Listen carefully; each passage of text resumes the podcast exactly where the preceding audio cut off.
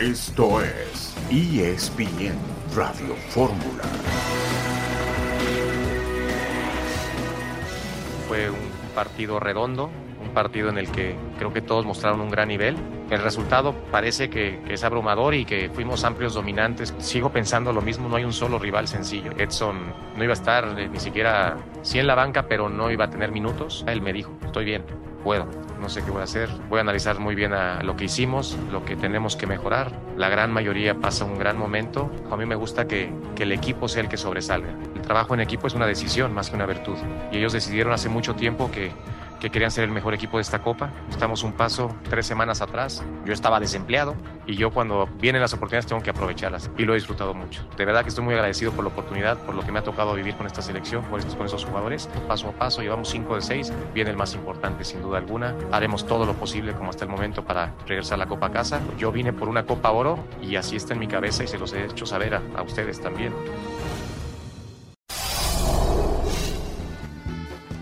La voz de Jaime Lozano, el ubicado técnico interino de la selección mexicana de fútbol, victoria categórica de la selección mexicana el día de ayer sobre Jamaica. El equipo de México está en la gran final. La selección nacional viajó a Los Ángeles para enfrentar a Panamá en la gran final de la Copa Oro. Un saludo en este jueves 13 de julio de 2023. Estamos aquí en esta emisión multimedia de ESPN Radio Fórmula. Héctor Huerta, buenas tardes. Hola Beto, ¿cómo estás? Buenas tardes, qué gusto saludarte, igual que Itán. Eh, pues comentarte un poquito también que ya acaba de cerrarse en este momento el, el contrato de Rodolfo Pizarro con el AEK de Grecia.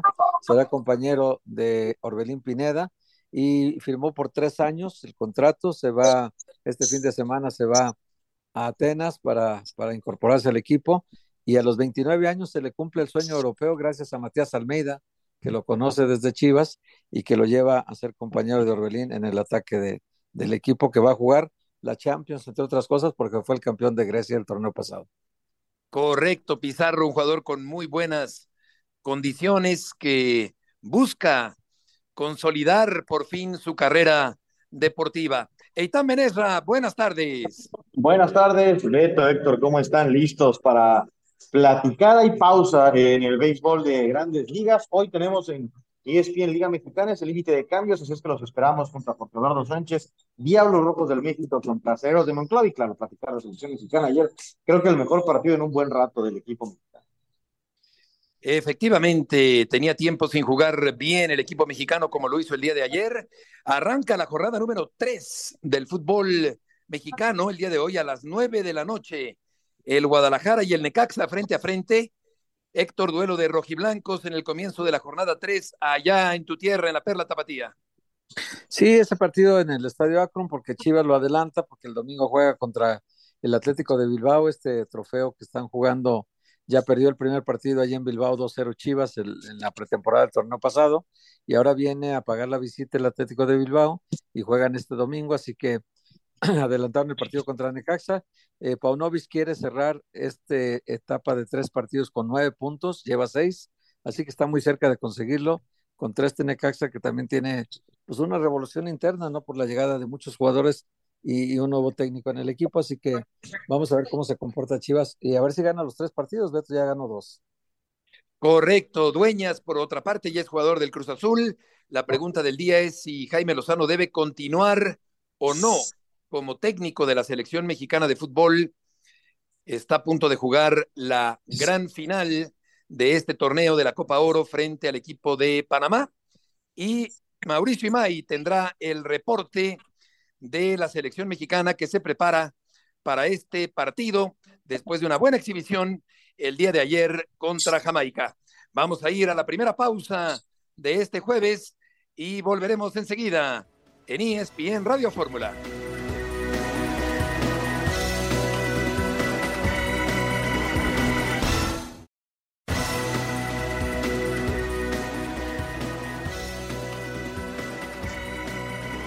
Estamos de regreso y vamos a escuchar a Jaime Lozano, el técnico de la selección mexicana después de la victoria de anoche sobre el equipo de Jamaica. Ya veremos. Eh, punto de vista y, lo valoro y lo aprecio. Y si tú estuvieras ahí, a lo mejor yo seguiría. Pero, pero, sí, claro, pero lamentablemente o afortunadamente el que toma las decisiones es otra persona y, y no sé si ya logré lo que él buscaba de mí, porque a lo mejor él buscaba la copa o él buscaba otras cosas, ¿no? Comprar tiempo, no lo sé, él es el único que lo sabe, pero lo que sí sé es que fue muy claro conmigo y me dijo que venía por la Copa Oro, única y exclusivamente. Es la voz de Jaime Lozano, impecable, sobrio, austero, ubicado, el técnico de la selección mexicana, que puso a funcionar bien a la selección mexicana el día de ayer. No tiene clara la continuidad. Vamos a ver si llega Ambris. Va a ser muy difícil dejar de pensar en Lozano si es que llega a ganar la Copa Oro. Es una disyuntiva difícil para la Federación Mexicana de Fútbol. Oye, Beto, yo, yo es que ocurre el, el domingo en la gran final. Vamos a ir contigo, Mauricio Imay. Ya estás, Mau, en Los Ángeles, California, la sede de la gran final de la Copa Oro. Aquí estamos, Beto. Última escala cuando arrancó este verano parecía muy complicado que la selección mexicana llegara a este destino, pero vino el cambio de técnico, todo se compuso, empezamos a ver un grupo unido, un grupo que jugaba mejor al fútbol, un grupo que empezó a encontrar resultados positivos y por eso por eso hoy estamos aterrizando en esta ciudad de Los Ángeles después de lo sucedido anoche ante la selección de Jamaica, un partido que yo no le recordaba hace mucho tiempo al equipo mexicano, en el cual defendiera bien, atacara mejor y ganara con autoridad. Sí, fue un equipo dinámico, con buena recuperación, con buen ritmo, eh, muy completo el partido en términos generales, y yo esperaba más del equipo de Jamaica. Finalmente el equipo mexicano lo neutralizó, lo nulificó, y Eitan pues ha tenido un buen partido, un buen desempeño y está en la gran final. Sí, de acuerdo. Hola, ¿cómo estás, Mauricio? Tengo una pregunta respecto al asunto del próximo entrenador. Quisiera saber si te has enterado tú, si a los veteranos, a los dos o tres veteranos o cuatro, los que considere Federación y los directivos, les van a preguntar si tienen... Ah, dejamos de escuchar a Itán. Sí. Ah, se cortó la, pregunta de Itán, eh, Mau. Sí, eh, me parece, Con respecto al técnico, ¿qué va a pasar? Sí, sí. Sí, creo bueno, que no, no completó la... la... pregunta y tal, no sé si no, no, no sé si está ahí en la línea, pero creo que tiene que ver si los directivos van a tocar base con los jugadores de experiencia para tomar la decisión. ¿Es por ahí y tal? Algo así, algo así, algo así. Sí, adelante, sí, sí Mauricio, exactamente.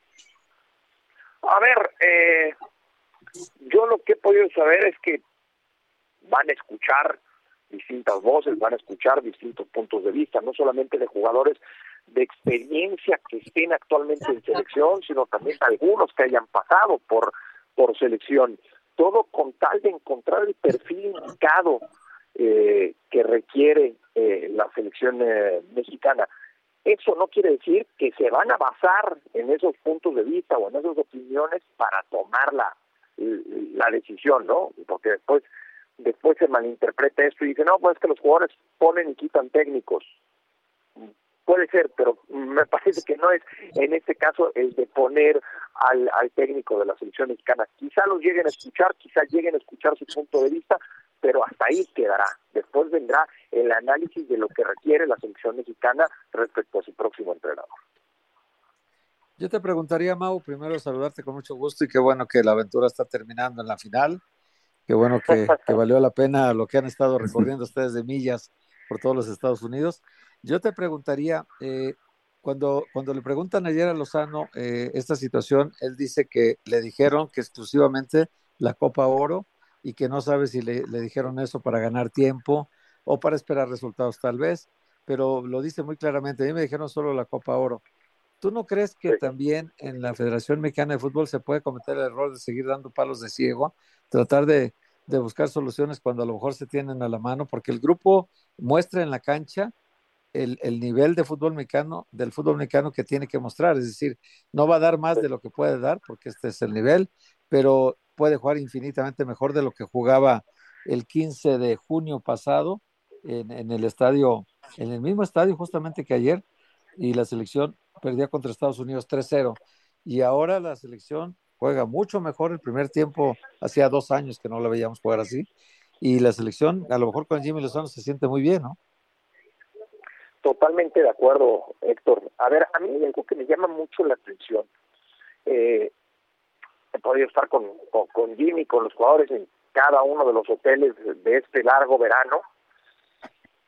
Y platicando con Jaime es muy similar a como lo escuchas en las conferencias de prensa o en las pocas entrevistas que ha dado mano a mano. Jaime está muy consciente que su compromiso era por la Copa Oro.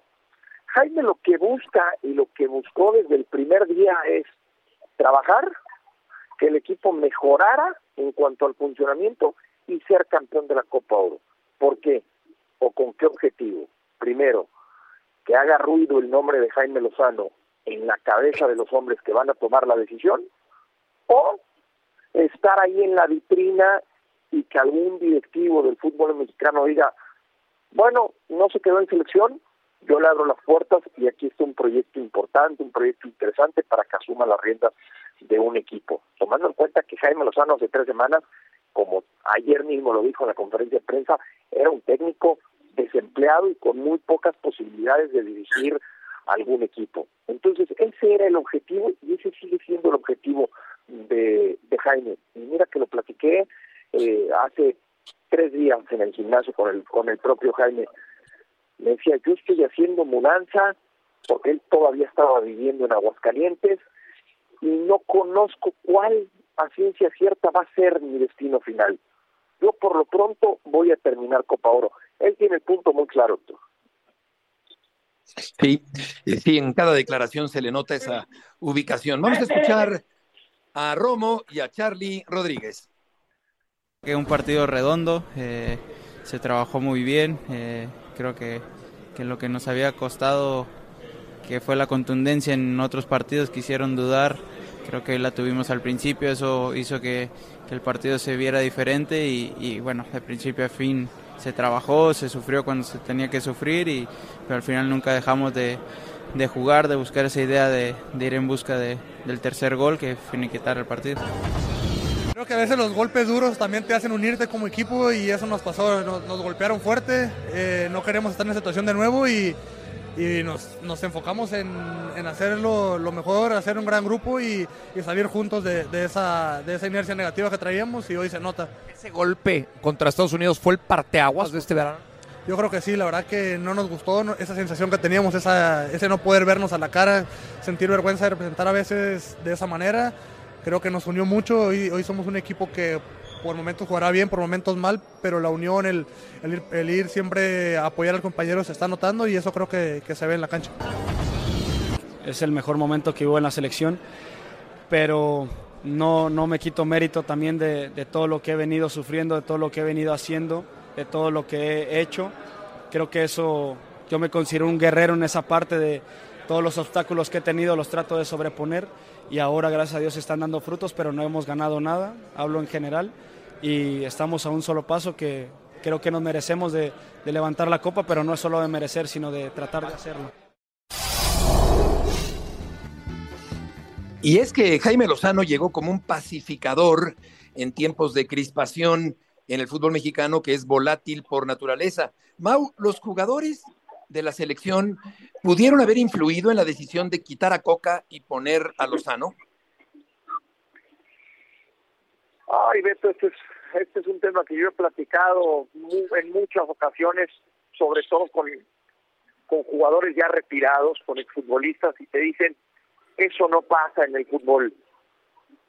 Yo les quiero creer, me cuesta trabajo creerlo, porque tampoco es que todo cambie de la noche a la mañana, tampoco es que al jugador se le olvide eh, cómo, cómo atacar o cómo, o cómo defender, eh, que se puede trabajar mejor con uno o con otro, que se puede tener mejor relación con uno o con otro, sí, eh, como en cualquier profesión, como en cualquier industria, pero eso a cambiar de forma tan radical, a mí se me llama mucho, mucho la atención. A ver, yo voy a decir que no le tendieron la cama a Coca, pero que al final ya no se entendían y no había una buena comunicación entre lo que era el cuerpo técnico y el grupo de futbolistas. Eso sí te lo puedo decir. Sí, porque no tiene nada que ver el desempeño de anoche, por ejemplo, con el desastre de el partido aquel contra Estados Unidos donde la selección fue arrollada. No. Nos queda poquito para el corte. Y no Mau. tiene nada Te... que ver. Sí. Sí, claro, sí, claro, adelante. Perdón, No, no, si tienes que ir al corto adelante, Beto. No, fíjate que todavía queda un poquitito, Mau, nos queda un minutito más para el corte. Eh, te escuchamos. no, eh, nada más respecto a este tema, no solo cambia el grupo dentro de la cancha, sino también fuera de la misma. Yo llevaba mucho tiempo, mucho tiempo de no notar un buen ambiente grupal en selección mexicana como el que existe hoy en día. Ayer volví a escuchar reggaetón a todo volumen cuando los jugadores salieron del vestidor y eso es muy significativo, Beto. Llevaba yo mucho tiempo viéndolos salir del vestidor con la cara abajo, sin hablarse, sin escuchar música, y eso te habla de cómo estaba todo por dentro. Sí, ya lo creo. Ha habido un cambio, se nota, se nota en el festejo del segundo gol, por ejemplo. Y vamos a ir al corte eh, y nos vamos a despedir de Mau eh, por, por hoy y estaremos en contacto el día de mañana. Querido Mau, que te vaya muy bien. Con mucho gusto, caballero. Mañana nos escuchamos. Fuerte abrazo para todos. Buenas tardes. Volveremos.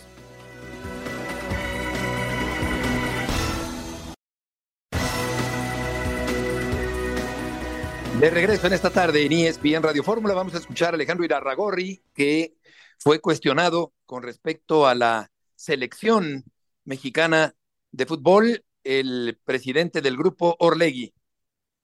¿Cómo veo los juegos de esta selección? Bastantes juegos tengo que ver de nuestras femeniles, de nuestras 20 de nuestra 18, de los equipos en España. Difícilmente tengo tiempo de verlos. ¿Jaime Lozano te parece el ideal?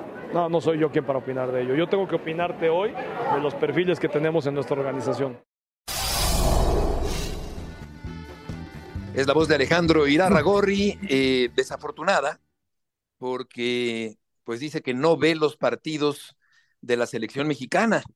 Cuando para empezar, yo creo que Alejandro sí ve los partidos de la selección mexicana, Héctor, y por otra parte, pues no me parece una respuesta adecuada porque obviamente él tiene que estar pendiente eh, de una selección eh, sobre la cual tiene también eh, influencia y es un hombre que tiene poder en el fútbol mexicano y pues es de no creerse que no vea los partidos de la selección mexicana.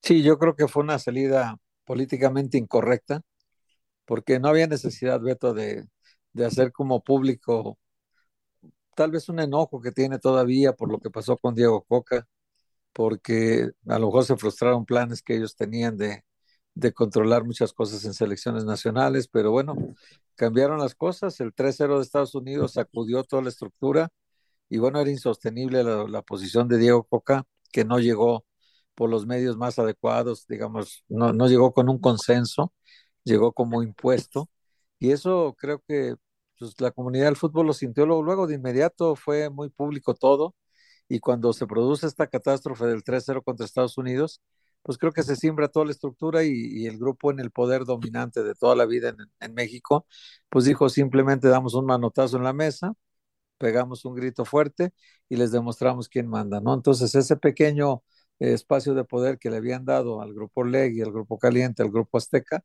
pues de, lo, de repente se los quita Televisa y bueno, siguen las cosas como, como siempre han sido en México, ¿no? Sí, eh, da una impresión, eh, eh, Venes, como de descontento, como de incomodidad, como de enojo, Alejandro, que es un hombre inteligente, es un Muy. hombre que tiene una enorme capacidad, y creo que sí, pues eh, él está, yo, yo diría que obligado a ver los partidos de la selección mexicana, pues es, es el trabajo de los directivos del fútbol mexicano. Benes, ¿no te escuchamos? A ver, Eitan, no aparece por ahí Eitan Benesra, pero bueno, eh, sí, yo creo que evidentemente sí ve los partidos de la selección mexicana, pero eh, respondió Héctor en sentido contrario y refleja cierta irritabilidad la respuesta de Alejandro, sí. que ha dado a, a mucha vuelta en estas horas. Además, tú dices bien, Beto, este, él es parte de la gente que toma decisiones en beneficio del fútbol mexicano. Entonces, por lo tanto, siendo la selección nacional la representación de todo nuestro fútbol en torneos internacionales, pues evidentemente que él debe ser parte interesada en que las cosas funcionen bien con su participación o sin su participación. Es decir, no necesariamente tú tienes que participar en un proyecto para que lo hagas tuyo, ¿no? Porque esta selección mexicana es de todos al final de cuentas.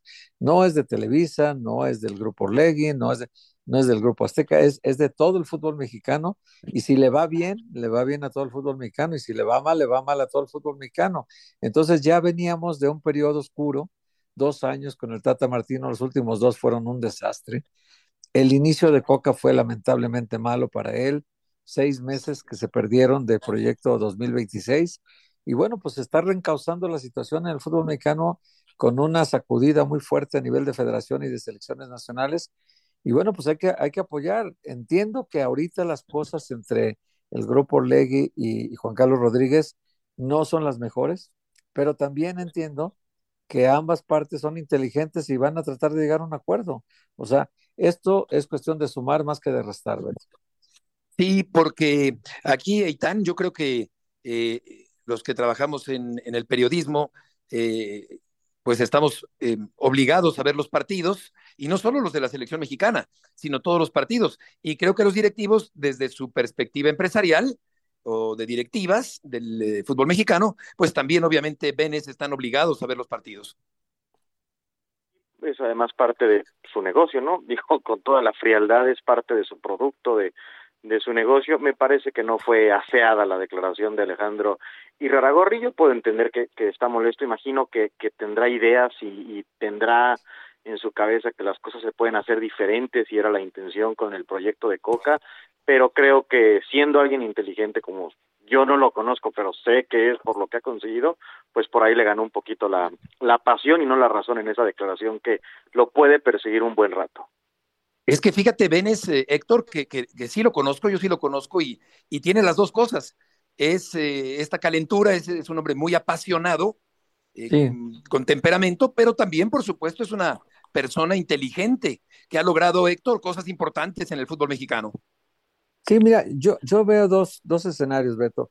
Cuando tomó pasión, determinación y constancia es lo que te hace campeón y mantiene tu actitud de ride or die, baby eBay Motors tiene lo que necesitas para darle mantenimiento a tu vehículo y para llegar hasta el rendimiento máximo. Desde sobrealimentadores, sistemas de sonido, tubos de escape, luces LED y más. Si buscas velocidad, potencia o estilo, lo encontrarás todo en eBay Motors. Con más de 122 millones de piezas, siempre encontrarás justo lo que buscas. Y con Guaranteed Fit de eBay, tienes la garantía de que tu pieza quede perfectamente a la primera o se te devuelve tu dinero. Porque con eBay Motors, quemas llantas y no tu dinero. Con las piezas que buscas, a los precios que quieres, tu auto se convertirá en el MVP que te dará el triunfo. eBay Motors. ebaymotors.com. Solo para artículos elegibles se aplican restricciones. La decisión del grupo eh, dominante en ese momento en, en la estructura del fútbol mexicano, con el aval de Televisa, cuando tomaron la decisión de, de, incorporar a Rodrigo Árez de Parga y a Diego Coca, el, el, que estaba inconforme en ese momento era el grupo Pachuca. Y Jesús Martínez, que fue invitado a ese comité de dueños, simplemente dijo, no estoy de acuerdo hago un lado, pero no despotricó contra nadie, no habló mal de nadie, o sea, mantuvo la distancia. Y en este caso, no porque no te invitaron ya a participar en este proyecto nuevo, pues tampoco creo que se ve, no se ve muy elegante que tú digas, no veo ni siquiera la selección mexicana. Sí la ve, Beto, todos la vemos a la selección mexicana. Sí, claro. Sí, sí.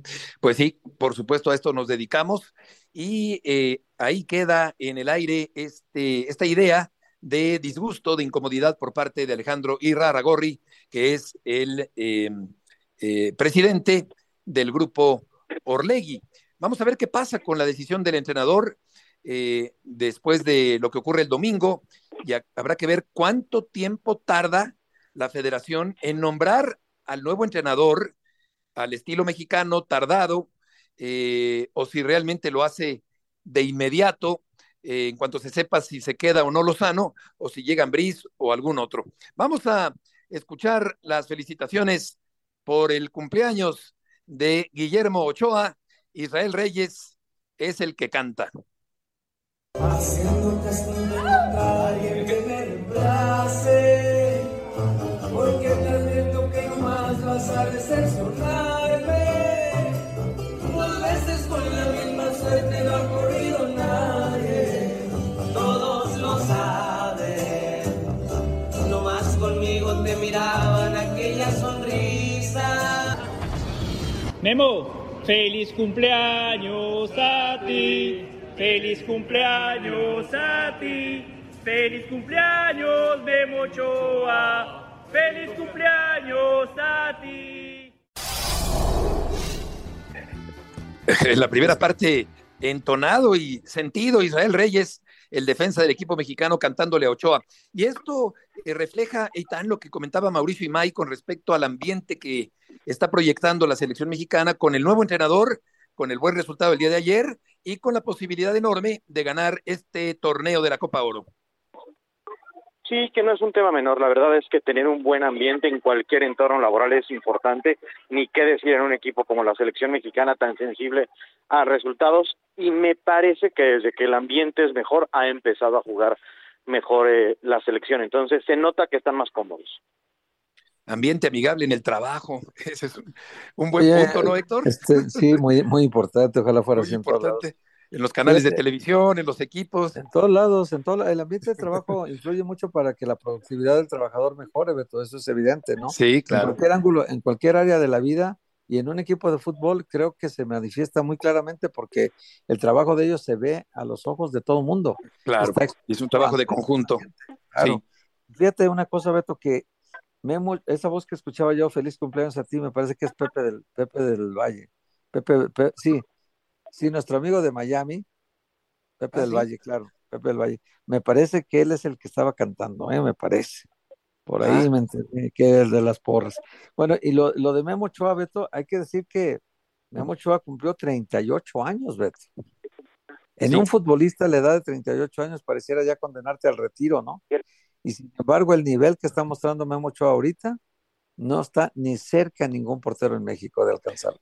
Sí, sigue siendo el titular indiscutible. Vamos a Pero ir. no, pero no hay nadie Claro. atrás, Beto, no hay nadie atrás de él. No, no, es verdad, hay una distancia todavía considerable. Vamos a escuchar al técnico Christiansen, el técnico español, eh, o bueno, mejor comentarlo, eh, esto de, del técnico de, de Panamá, porque es un hombre también muy centrado, muy ubicado, muy mesurado al declarar, y ayer no dudó en reconocer, Eitan, que había sido un desastre el equipo panameño en los penales en el partido contra Estados Unidos, mientras que Guillermo Ochoa, pues lleva en, en los mundiales cuatro eh, juegos en 14, cuatro en 18 y tres en 2022 y es el portero titularísimo de la selección mexicana. Sí, parece que se ha apagado esta polémica medio absurda. Eso hace algunos meses de, pues por edad ya medio jubílenlo, ¿no? Cuando se trata. Eh, Guillermo Ochoa, creo que no hay nadie ahora y lo está rubricando que esté cerca de él. Y de lo de Panamá, sí, creo que es muy bueno. Pues entrenadores sinceros que hablen con la verdad, no tienes por qué irte muy arriba si ganas o muy abajo si pierdas. Sí, por ahí viene Malagón, desde luego, viene Acevedo en la portería del equipo mexicano, más atrás está Toño Rodríguez, algún otro portero, pero sí, se mantiene Ochoa, veterano, como el titular indiscutible y puede conseguir otro título en su dilatada trayectoria, Héctor, el próximo domingo frente al equipo de Panamá. Sí, y puede, y puede, como van las cosas, Beto, encaminarse a su, su sexta Copa del Mundo, la cuarta probablemente como titular, eh, en- con la condición de que mantenga este nivel. Son tres años para él, no es poco tiempo, ¿eh? Son tres años para mantener este nivel y llegaría a la Copa del Mundo con 41 años de edad, Beto. Entonces, no es cosa fácil, no, no lo, Sí. lo logra cualquiera, pero bueno, ahí está la posibilidad de que este domingo levante otra Copa Oro, que ya, ya creo que ha ganado varias, el Memo Ochoa, ¿no? Sí, no se cuece al primer hervor el portero del pelo escarolado de la selección mexicana. Vamos a ir a una pausa y volveremos enseguida.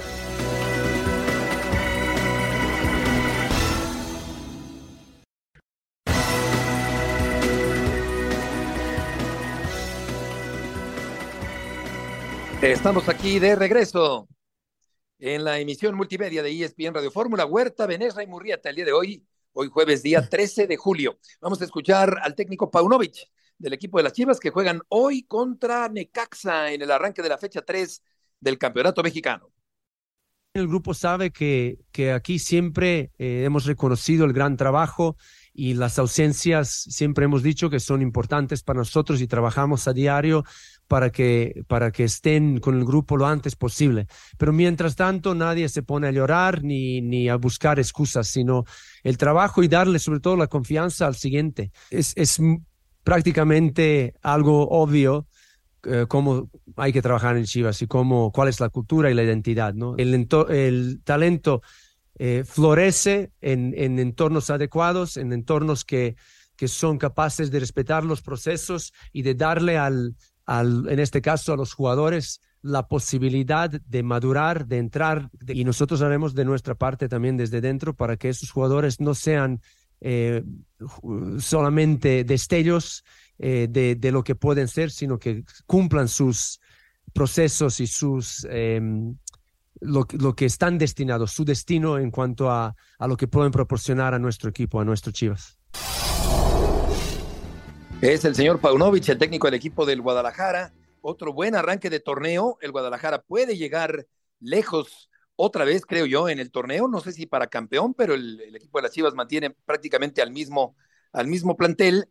Y vamos a ver qué ocurre frente a Necaxa el día de hoy a las nueve de la noche, tiempo del centro de México, este partido allá en Guadalajara. Y hablando de Guadalajara, de tu tierra, Héctor, el tapatío Ochoa puede seguir haciendo historia el próximo domingo.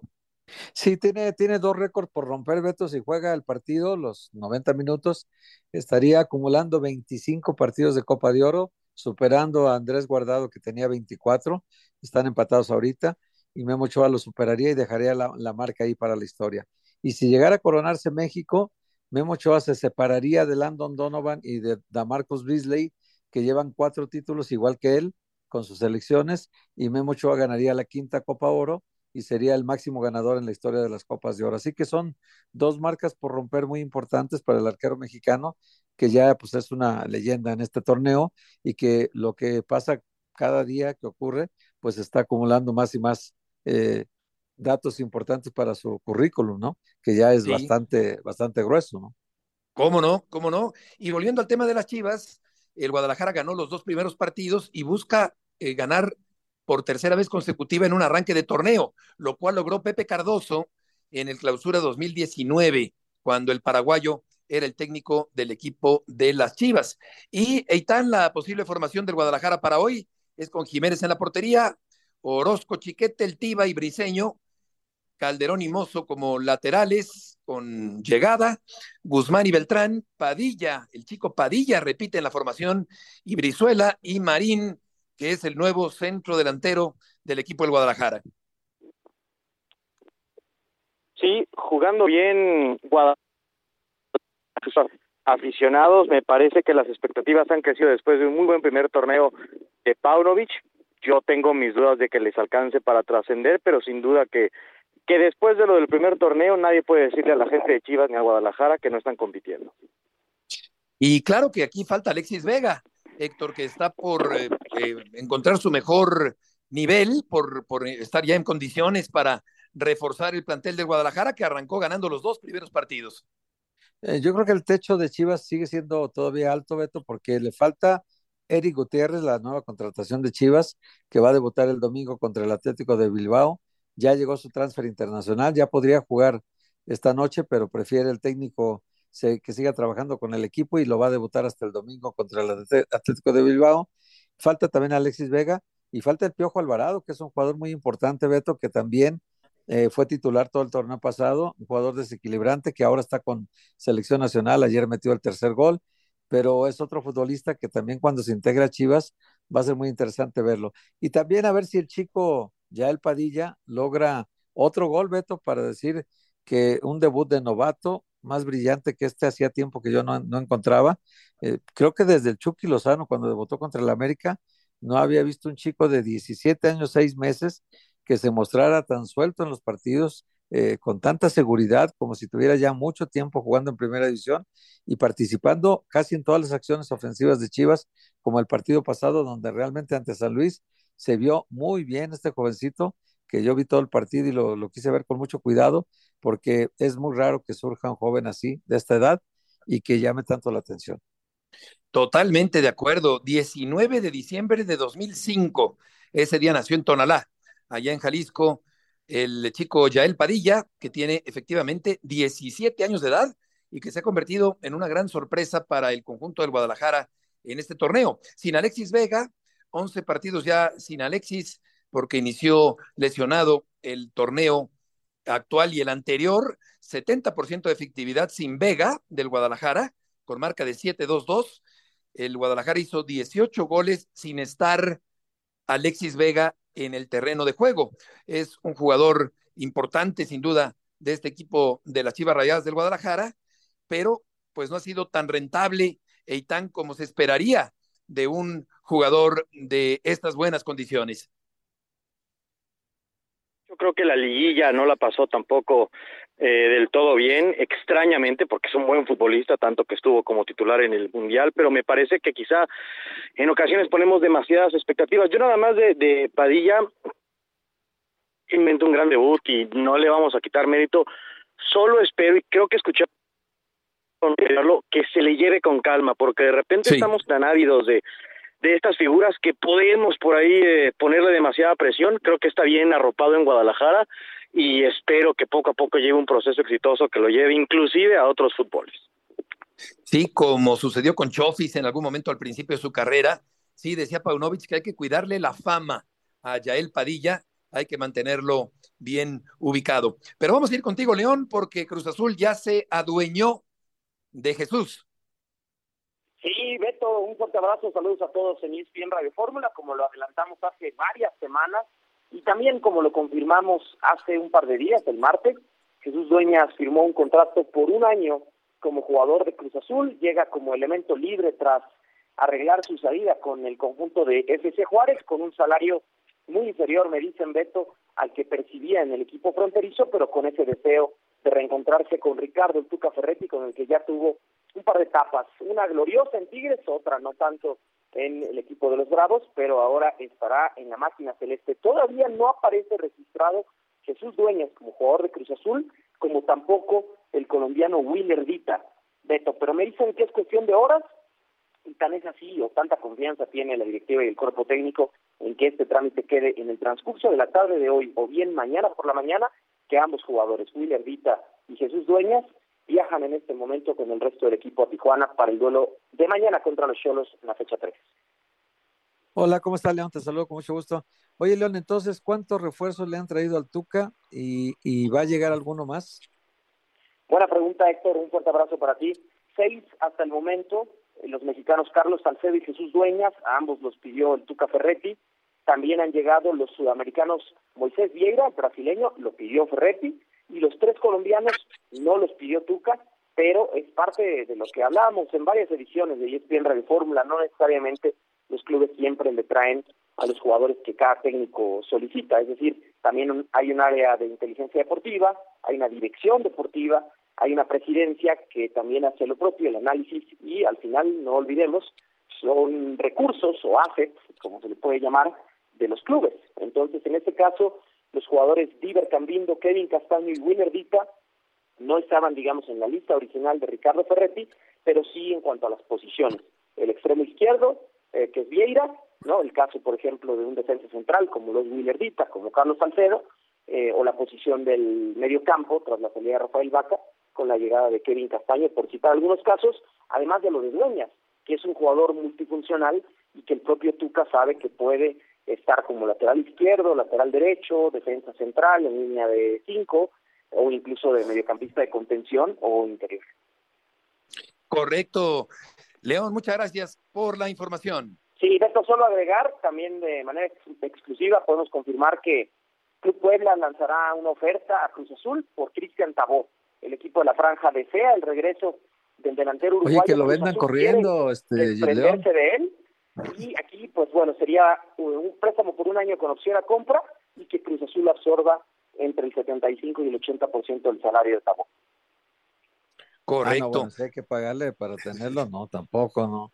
No, no, que gratis está bien, ¿eh? Gratis está bien. Para lo que ha rendido en Cruz Azul, Sí, Exactamente, y con eso Se liberaría quedó una corto, plaza la de jugador no formado en México para traer un refuerzo más, que sería el séptimo, en caso de que llegue, pero Tabó sería la baja número 12 de Cruz Azul, de los 24 jugadores que tuvo el torneo pasado registrados en Primera División. Perfecto, León, muchas gracias por la información. Buenas tardes, saludos a todos. Buenas tardes. El partido Pachuca Pumas cambió de horario por la final de la Copa Oro. Se va a jugar a las ocho y cuarto de la noche el próximo domingo allá en eh, Pachuca. Y efectivamente, como nos dice León Lecán del equipo de Puebla, tiene a Cristian Tabó en la mente para eh, salir de esta forma Tabó del equipo de la máquina cementera del Cruz Azul.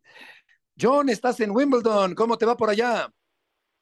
Hola Betito, compañeros, pues muy especial, ha sido una experiencia muy diferente el pensar que es un club, un club de tenis que se mete 400 millones de dólares al año, me contaban que tiene 250 socios más otros 120 que están como a prueba, es decir, pueden usar la cancha central algunos socios eh, durante el año, el poder ver a Carlitos Alcaraz eh, sacando a 130 millas por hora, o Djokovic, Beto, si Djokovic logra ganar el domingo, estaría buscando el Grand Slam este año y eso no se eh, cumple desde desde los años 60, ¿no? Entonces, este, es muy Beto. Creo que tenía muchas ganas de conocer Wimbledon después de tantos años del máster. Y en resumen, es un club, un club privado a las afueras de Londres, como el club de mucha gente que va a jugar tenis, pero resulta que este club lo prestan para jugar Wimbledon cada año. Sí, eh, eh, tenis de altísimo nivel, Alcaraz contra Medvedev y Sinner contra Djokovic en las semifinales. John, ¿qué es lo que más te ha impresionado de tu visita a la Catedral del Tenis Mundial? Lo viene organizado, la sencillez de las cosas, la tradición, eh, esas canchas eh, sin, sin, sin, público, es decir, muy pequeño el público viendo. Eh, a mí me dejó marcado ver a Santiago González, el de Córdoba, Veracruz, en la tercera ronda, partiéndosela para tratar de avanzar en Wimbledon, o el torneo de juniors, este chavo Rodrigo Pacheco de, de Mérida, pero lo que más me sorprendió es lo limpio, lo bien organizado, lo amable, eh, ya, ya sé la historia de las fresas con crema, resulta que las cosechan cada mañana muy cerca aquí en Wimbledon, y pues la tradición, yo creo que el de repente ver pasar a, a Stefan Edberg o a Martina Navratilova, o, la Inglis, la sencillez de los eh, ingleses, lo profesional, lo bien organizado, Beto. Yo creo que el, el, darle su lugar, la educación, me tocó estar en, la cancha central para ver a Djokovic, al día siguiente eh, a, Alcaraz, la educación, ¿no? cuando de repente somos de del mundo del grito y del insulto aquí, creo que la gente con mucha clase, sí. me decía eh, un un, un señor de Uber, están en 10 mil pounds los boletos para entrar a la cancha central el domingo, ¿no? Creo que también este país, eh, esta ciudad de Londres es el reflejo de, del mundo, Beto. Cuando hablamos de naturalizados y que no queremos que haya doble nacionalidad, pues creo que esta ciudad de Londres ya se volvió la, la ciudad de, de muchos, pero muchos este, inmigrantes. Hola John, te saludo con mucho gusto. Oye John, uno acostumbrado en, esta, en este trabajo nuestro a andar en, en, en eventos importantes y, de repente ver a figuras que normalmente las ve uno por televisión. Eh, ¿Te impactó ver a Djokovic ahí ya muy cerca en, en, la cancha de Wimbledon? Sí, claro que sí. Es como poder ver historia. Entonces, sobre todo, Héctor, hoy se lo platicaba un amigo. Si, si Djokovic gana el domingo, en el US Open en Nueva York estará buscando eh, igualar a Rod Laver. Rod Laver en los 60, el australiano fue el que se llevó el Grand Slam, es decir, el ganar Australia, Roland Garros, Wimbledon y US Open. Eh, sin duda lo de Djokovic creo es muy especial. Eh, algo que también me, me, me, dio mucha emoción es ver esta chava eh, de Ucrania, ¿no? Que que, tanto ha vivido esta es, es Vitolina, que perdió hoy su pase a la final, pero cómo está representando a Ucrania, eh, o de repente ver que los representantes de Rusia no no ponen su bandera, hay que recordar que el año pasado ni los dejaron participar, entonces también de repente me recordó cuando ves Ucrania, esta niña partiéndosela y su país está en guerra. Sí. Oye, Laver, la leyenda del tenis australiano, vive, tiene 84 sí. años. El gran Rod Laver, al que acabas de mencionar. John, pues te deseamos una feliz terminación del viaje. Qué padre que estás disfrutando allá de Wimbledon en Inglaterra. Lo último, ayer entro al baño donde me invitaron y de repente, mira, ahí está Sir Jackie Stewart, la leyenda de la Fórmula 1. Y bueno, que él también tenía ganas de ir al baño. Pues sí. sí, pues claro, como todos. Eh, Normal. Jackie Stewart, legendario piloto de automovilismo, que también tiene la misma edad que Rod Laver, 84 años. Gracias, Trota, por, los, eh, por tus aportaciones del día de hoy. Claro que sí, un abrazo. Que te vaya bien. John Sutcliffe allá en Wimbledon, un lugar precioso, sagrado para el tenis. Tenemos la fortuna de conocer Wimbledon, un lugar fantástico, Eitan, para la historia del tenis sobre pasto en el panorama deportivo internacional. Sí, sin duda. Yo creo que el deporte no trasciende a su disciplina con esta tradición del blanco, por ejemplo, muy, muy especial y no hay, me parece, lugar más importante para los tenistas que Wimbledon, entendiendo que hay cuatro Grand Slams, el inglés se cuece aparte. Ahí hicimos unos reportajes con Jacobo Saludowski hace varios años, hace 11 años. Están por ahí en YouTube los reportajes en Londres, particularmente el de Wimbledon, donde tuvimos la oportunidad de estar presentes recorriendo todas las instalaciones de este gran lugar del mundo del tenis. Estaremos eh, pendientes del resultado entre Guadalajara y el equipo de Necaxa el día de hoy a las 9 de la noche en la jornada 3 del fútbol Oye, y a mexicano. las, a las 7 el Atlas, Beto, Atlas Santos, a las 7. El Atlas de Guadalajara. Hoy también, claro. El Atlas de Héctor Huerta, por supuesto, también. Gracias Visita por Santos. Héctor, Eitan, buenas tardes, que les vaya muy bien. Hasta mañana. Gracias, un abrazo. Buenas tardes.